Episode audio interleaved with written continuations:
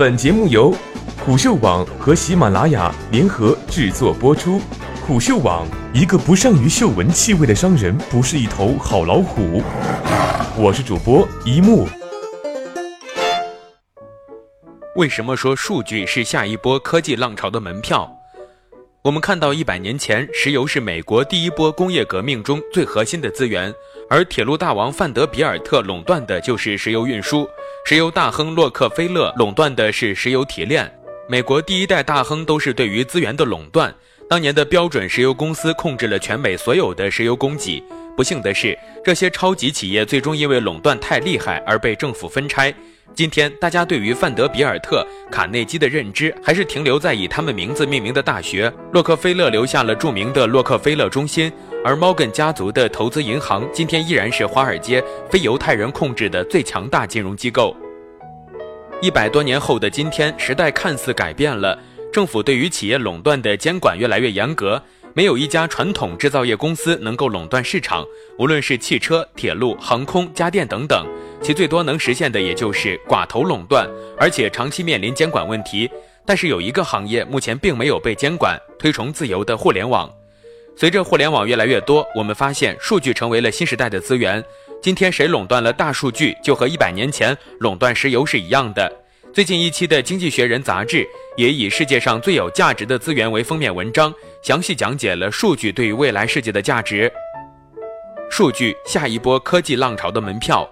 如果说移动端是上一波科技浪潮的门票，那么下一次变革将围绕用户数据。我一直认为，移动互联网上半场带来的是上网时间和场景扩张，用户从一天上网五至六个小时变成了二十四小时在线。从家里和公司的上网场景扩张到了几乎所有的能联通宽带的场景，在移动互联网上半场中，我们获得的信息是几何级别增长。由于随时随地能够上网，每天我们获得的信息比过去增长了几十倍。今天，上到互联网企业员工，下到三线城市的大妈，只要手里有一部能上网的手机，都能获取他们想要的信息。所有的互联网应用，从微信、微博、今日头条、陌陌到淘宝、京东、百度搜索、美团点评等，对所有人都是公开的。无论你是谁，你在哪里，都能获得同样的信息。如果说移动互联网上半场做的是信息加法，那么移动互联网下半场就是帮助用户做信息减法。如何在海量的信息中找到我们需要的那部分，成为了关键。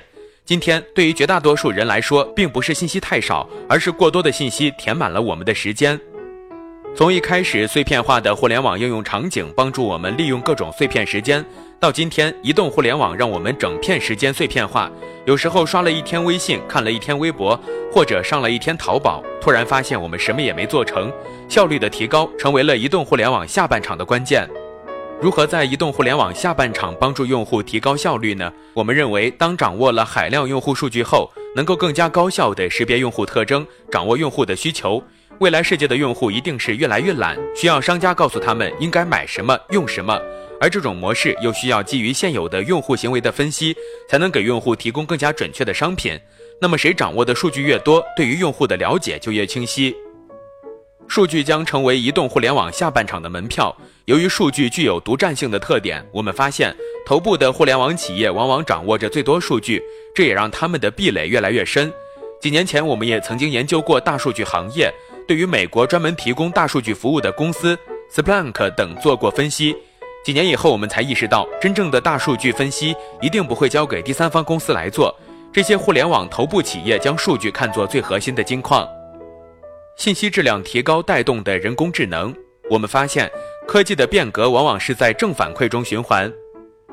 事实上，每一次的科技变革中，数据并不是最稀缺的，而是数据的质量。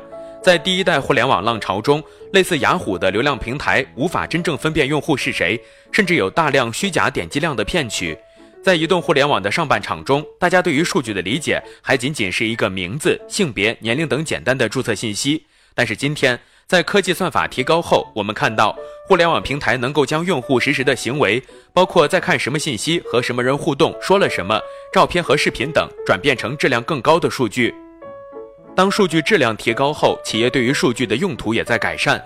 最开始，Facebook 和谷歌通过用户数据来提高广告投放的精准度，但是今天他们有了人工智能工具后，通过高质量数据给用户提供更好的服务，包括更精准的翻译、人脸识别、文字处理等。同时，数据也具有马太效应。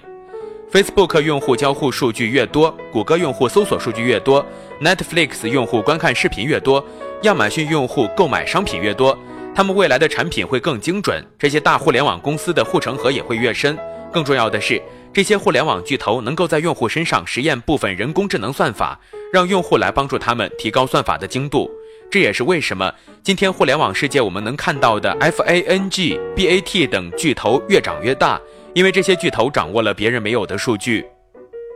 对于人工智能，我一直认为数据是真正驱动人工智能的动力。数据就像能量一样，通过不断输入各种各样的数据，帮助人工智能提高自我学习效率。只有数据越多，学习效率才会最大化。所以说，人工智能的能力不仅仅来源于算法速度，更多来自于数据质量。从 AlphaGo 身上我们可以看到。通过大量高质量数据的学习，人工智能在短时间能迅速提高，最终成为了人类在围棋上无法逾越的对手。科技企业新时代的垄断大而不倒。今天全球市值最大的五家公司都来自互联网：苹果、亚马逊、谷歌、Facebook、微软，他们都在各自领域垄断了用户数据。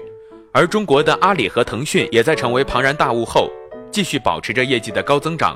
他们也在社交和消费领域垄断了用户数据。现在我们发现一个特别有趣的现象：互联网企业的市值高度向龙头集中，而且在互联网领域，越是大市值公司，其内生性增长反而高于许多小市值公司。这些企业在垄断了用户数据后，能够更准确布局公司未来的发展方向，推出用户需要的产品，最大化变现用户的价值。从本质上看，这些大互联网企业如。如同一百多年前的美国商业大亨，在各自领域几乎完成了垄断，但他们却不会被强监管，因为互联网本身就是推崇自由和连接。我们拿 Facebook 为例，扎克伯格每一次露脸都会强调 Facebook 的使命是连接全世界。那么谁又会去监管，甚至分拆连接全世界的 Facebook 呢？当然，因为新的科技爆发，也给这些互联网用户带来了更好的生活体验。大而不倒也正在我们的互联网行业中发生。科技的特征是迭代和颠覆，未来新的迭代大概率基于用户数据。从这个角度看，今天这些大而不倒的科技企业似乎依然会是下一个时代的领导者，而数据会成为越来越宝贵的资源。